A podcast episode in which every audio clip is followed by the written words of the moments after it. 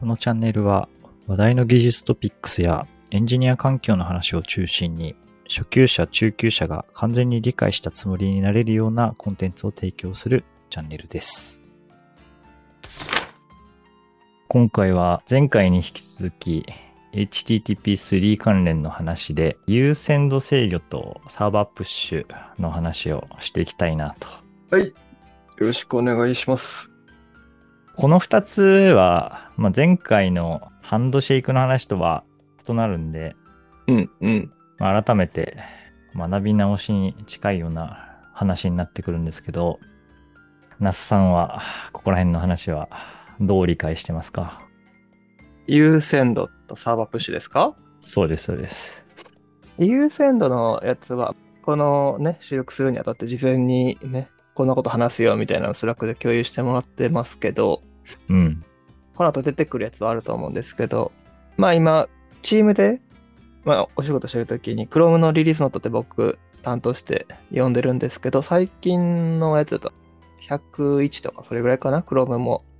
この優先度に関してやっと、 Priority Hints がうん、うん。サポートされて、その時に、ああ、こういう風にしてできるんや、みたいなのは見たりしてましたね。うん、うん、うん、うん。で、サーバープッシュに関しては知らなんだですね。うん、うん、うん、うん。例のごとく30分前にサーバープッシュの用紙をしてました。うん、うん。なるほど。はい。ブラウザ側がやってるよというのは、理解は進んでるという感じなんで、はい。まあ、なんかそこら辺の話もちょっと深掘りつつやっていきたいなという感じですね。優先度制御サーバープッシュという話が出てくる前提に、なんか多分レンダリングブロックの話が多少出てくると思ってて、うん。なんかそこの話を前提知識として入れときたいんですけど、那須さん、レンダリングブロックとは、ブラウザ上で何かを表示するときに、今やっと描画する内容に関して、まあ、例えば、その HTML の中で CSS 読み込んでたり JavaScript 読み込んでるってなったときに、うん CSS や JavaScript のリソースを読み込んでる間、レンダリングが止まるみたいな、そんな感じの認識ですね。まあそのリソースの優先度とか、後から読み込むやつに関しては、後で遅延読み込みさせるとか、設定はいろいろあるとは思うんですけど、その時に発生するブロック、レンダリングが止まってる時間のこと。うんうん。主にリソース関連、HTML が読まれて、そこに付随するリソース、関連リソース JS、CSS の読み込みに対してレンダリングが止まってしまうという理解で。あとイメージとかもか。他もそうですね。そうですね。ここら辺は HTML 側でうまく制御してあげるとか、まあ、うん。まさにフロントエンドの文脈で最適化をしていくっていうところもあるんですけど、まあ、そもそもリソースの読み込み自体が効率よく行われていたら、まあ、ブロックがほぼゼロに近い形で HTML の読み込みからスムーズにいくんじゃないかという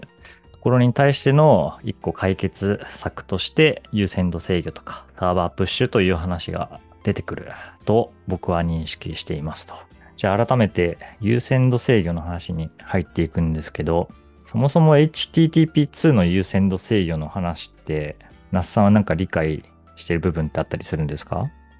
ないっすね。であれば、ゼロベースで話していこうかな。そもそも HTTP2 の優先度制御ってどういうものがあったんだっけっていうところで言うと、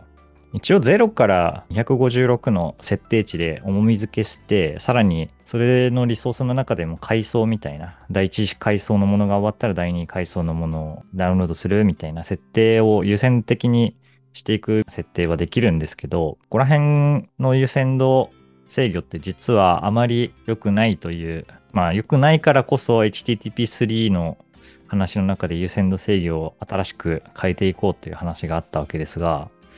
はい。この優先度制御って、例えばさっき話していた JS、CSS イメージみたいなものがあったとしたら、まあイメージは正直コンテンツ内の内容なんで、さどうしても JS と CSS を先に読みたいとかはあるわけですよね。うん。そうなってくると、重みをめちゃくちゃ高くするとかやるんですけど、この優先度ってあくまで後続のリソー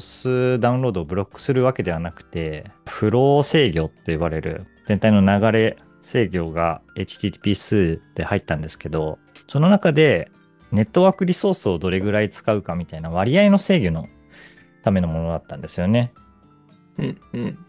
なので、コンテンツの中身のイメージがおいっぱいあるとかしてしまうと、そもそもあまりよく使えないよね。あとは0から256の設定値って結構 Z インデックスの設定みたいなうん闇深い深さを感じるんですけど、でその中で結局優先度制御をするのっていうのはブラウザのお仕事なので、じゃあブラウザがじそれを実装しますよってなったんですけど、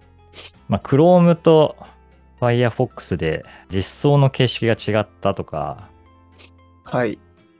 あとはそもそもサーバー側もこの優先度に合わせてこう送信するっていうのが前提になってくるんですけど、サーバー側がそれをリジェクトするというか、うん。まあ、無視することが可能だったりして、あんまり実用的ではなかったというのが、まあ、この HTTP2 の優先度制御としての問題点であったと。うん。多分 Chrome 側でどう実装されてるかとか僕もよく分かってはいないですけど結局ブラウザごとで挙動が違うからこそ、まあ、フロントエンドもサーバーサイドもなんかコントロールできないっていうところで、まあ、悩ましい機能の一つであったよという感じですね。うん。じゃあ HTTP3 でどう変わったかみたいな話をしていくとはい。HTTP3 では、まあ、そもそもさっき話していた0から256の設定値みたいなのよくわからない、ね、段階ではなくて0から7の設定値にまず変わりましたと。でうん、さらに後続でブロックしたいものがあった場合は、まあ本当に最優先、後続のものをブロックするよみたいな設定とかもできるようになってきていて、そうするとネットワークリソースみたいなのを効率よく使えるんで、まあ、優先度としてちゃんと機能するものを作ろうとなっていると。はい。で、ただ、えーこれ HTTP3 の仕様というよりは、HTTP として汎用的に使える仕様にしよう。仕様にしようって言うとなんかギャグみたいなね。という話になったので、これは HTTP3 の話から切り離されて、えー HTTP2 でも使えるように、まあ、仕様策定は別口で行われてるんで、まあ、これ HTTP3 の対応しないと使えない機能かというとそうではなく HTTP2 でもし使える仕様になっているよと。うん。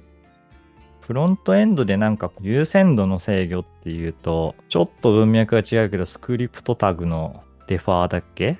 はいはい。あと、リンクタグとかでも使えますね。今朝方見てたら、イメージタグとかで、フェッチプライオリティみたいな属性が実験的に入ってたりしてて、ああ、そうですね。それが最近、Chrome とかでも実装されたやつですね。だからもしかしたら、このフェッチプライオリティがそのまんま優先度制御の設定値にうん。取って変わるような、要は HTML 側からそのブラウザ側に優先度これだよっていうのを明示させるためのうん属性になってるのかなっていうのはちょっと憶測ではありますけど。うんうん。ブラウザ、まあ、クライアントサイド側、フロン、まあ、あとフロントエンド側って言った方がいいかな。フロントエンド側では、イメージタグだったりのフェッチプライオリティ属性もそうやし、フェッチ API にもプライオリティっていうオプションをつけることが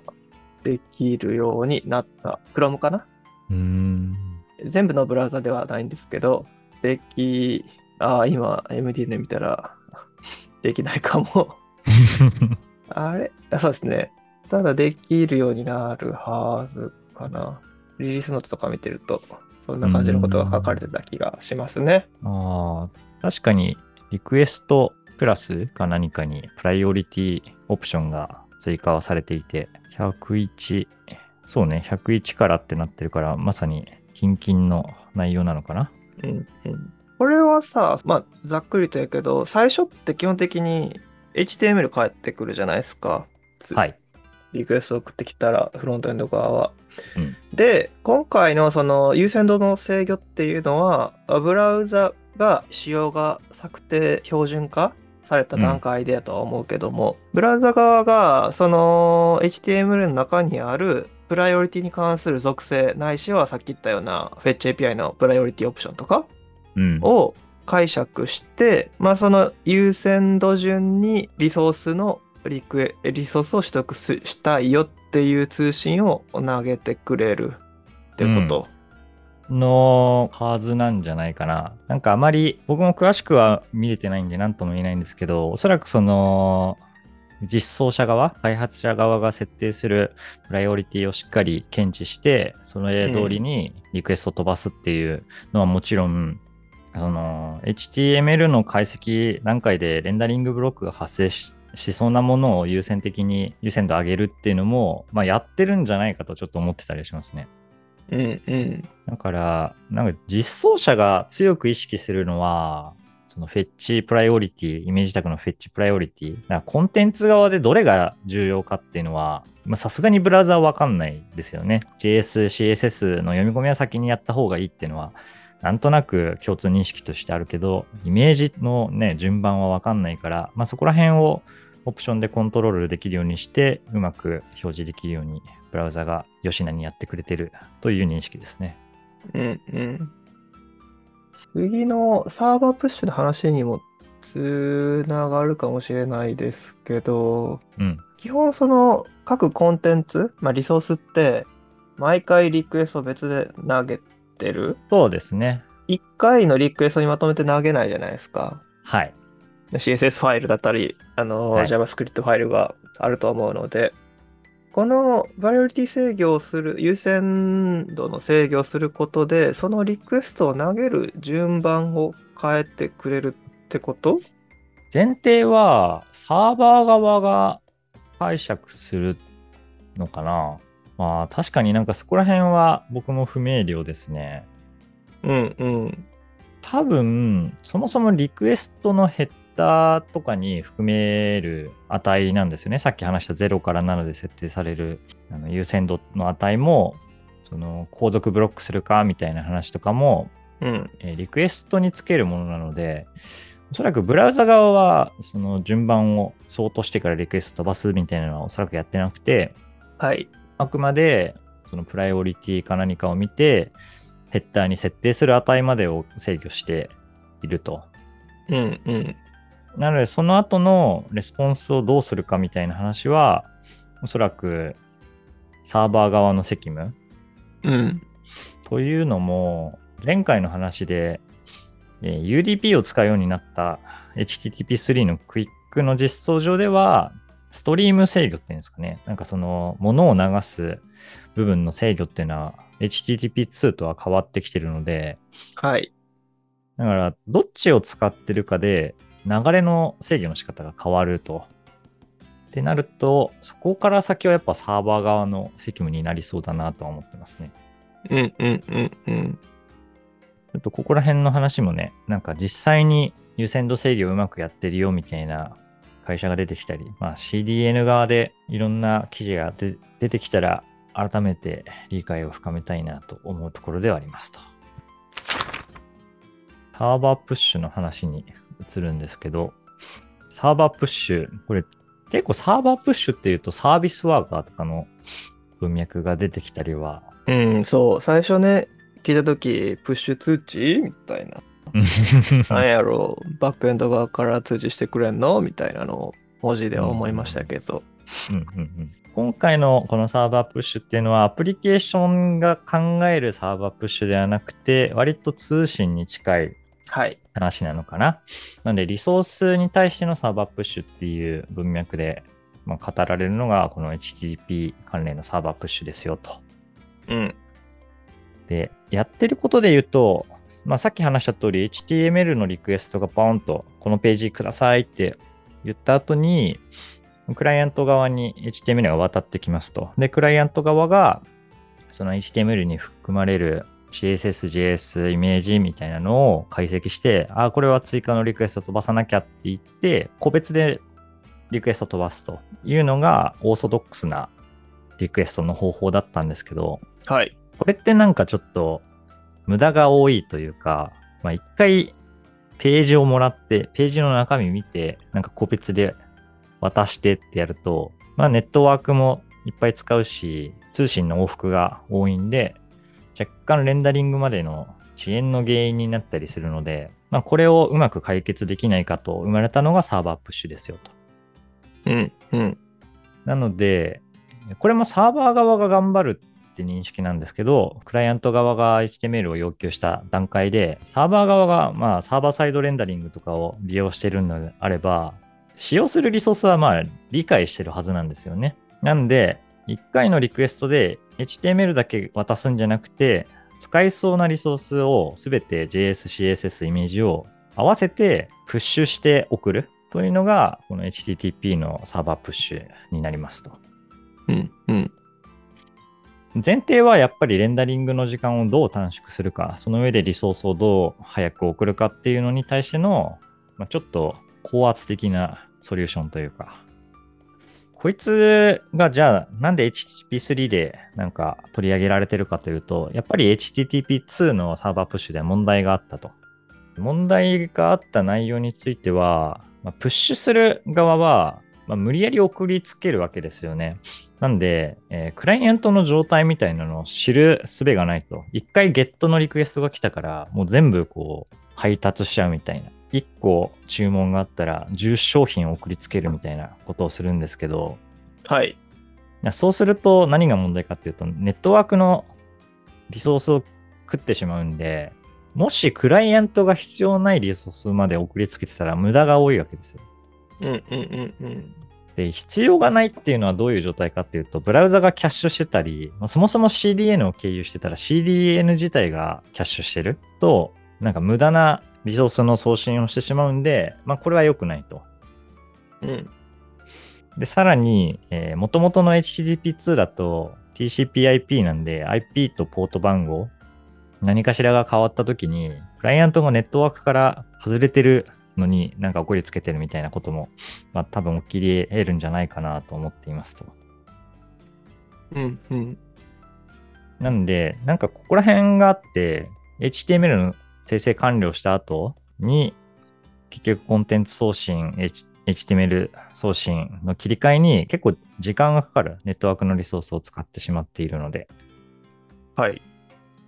サーバープッシュの方が結果的にはユーザーの体験がすごい損なわれる？そうですね。損なわれることになって、一旦 Chrome ではサーバープッシュのサポートは切っちゃったっていう背景がありますと。うんうん。HTTP2 の場合は、時は？そうですね。なんで、まあ、このサーバープッシュも結局使われない仕様として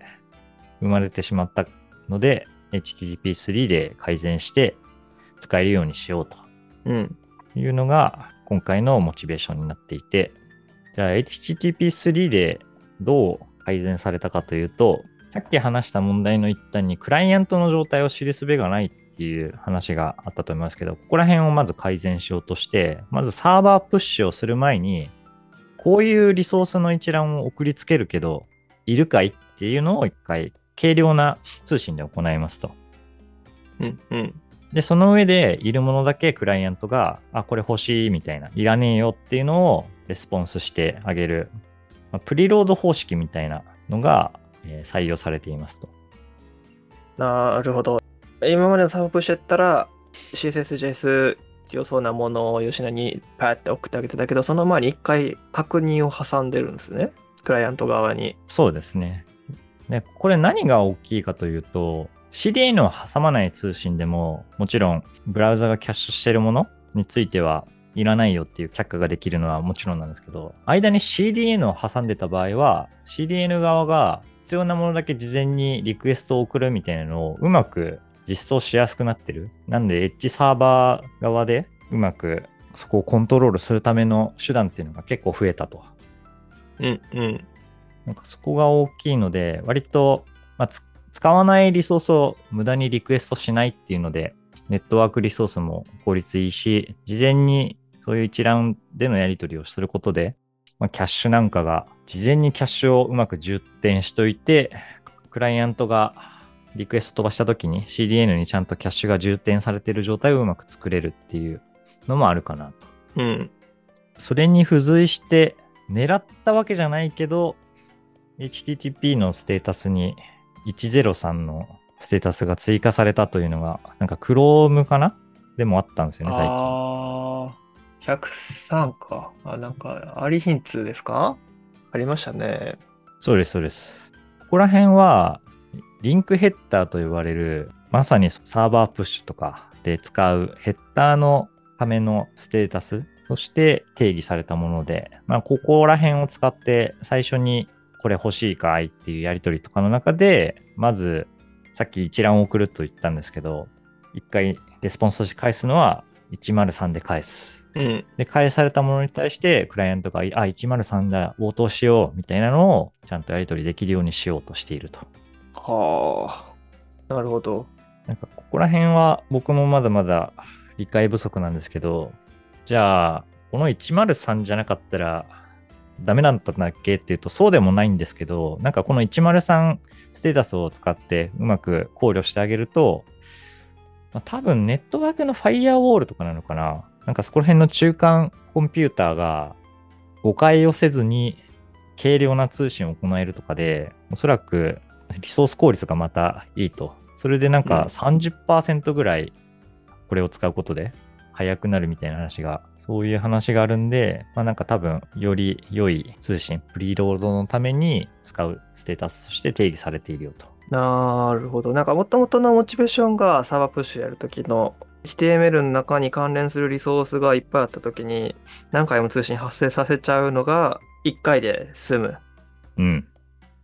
とかがモチベかなっていうのを記事とか読んでて思ったんですけど、まあなんか103のアリヒンツとかやっちゃうと、リクエストが増え、レスポンスがふ、リクエストも増えるし、うん結局、みたいな話は思ったんやけども、まあそれを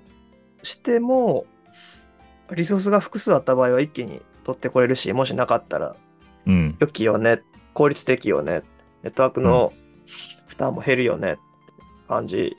そうそうどそううそう。そうです、そうはいです。はいはい。どうしてもね、早いネットワーク上に載ってる端末からだと、全部送っちゃった方が、相対的には早いとかいうのはもしかしたらあるかもしれないですけど、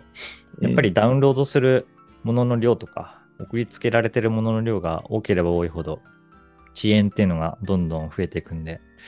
やっぱりね、使わないに越したことはないっていうところの、一回軽量な通信で、そこら辺を最適化するというところですね。うん。まあ、まだ Chrome にしかこの103ステータスっていうのは実装されてないんで、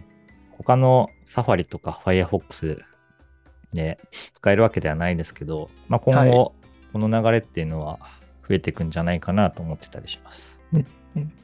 ああ、そっか。それで言うとちょっと若干話ずれるかもですけど、うんさっきちらっと話してた、経験が話してた、ブラウザが吉名に、うん多分今やとリソース、これを、ここら辺の話せずとも、リソースをいい感じに読み込んでくれてるみたいな文脈が出てきたと思うんですけど、うん。そうですね、各種ブラウザの話で言うと、プリロードスキャナーみたいなのもあるよなっていうのは思い出した。うーん。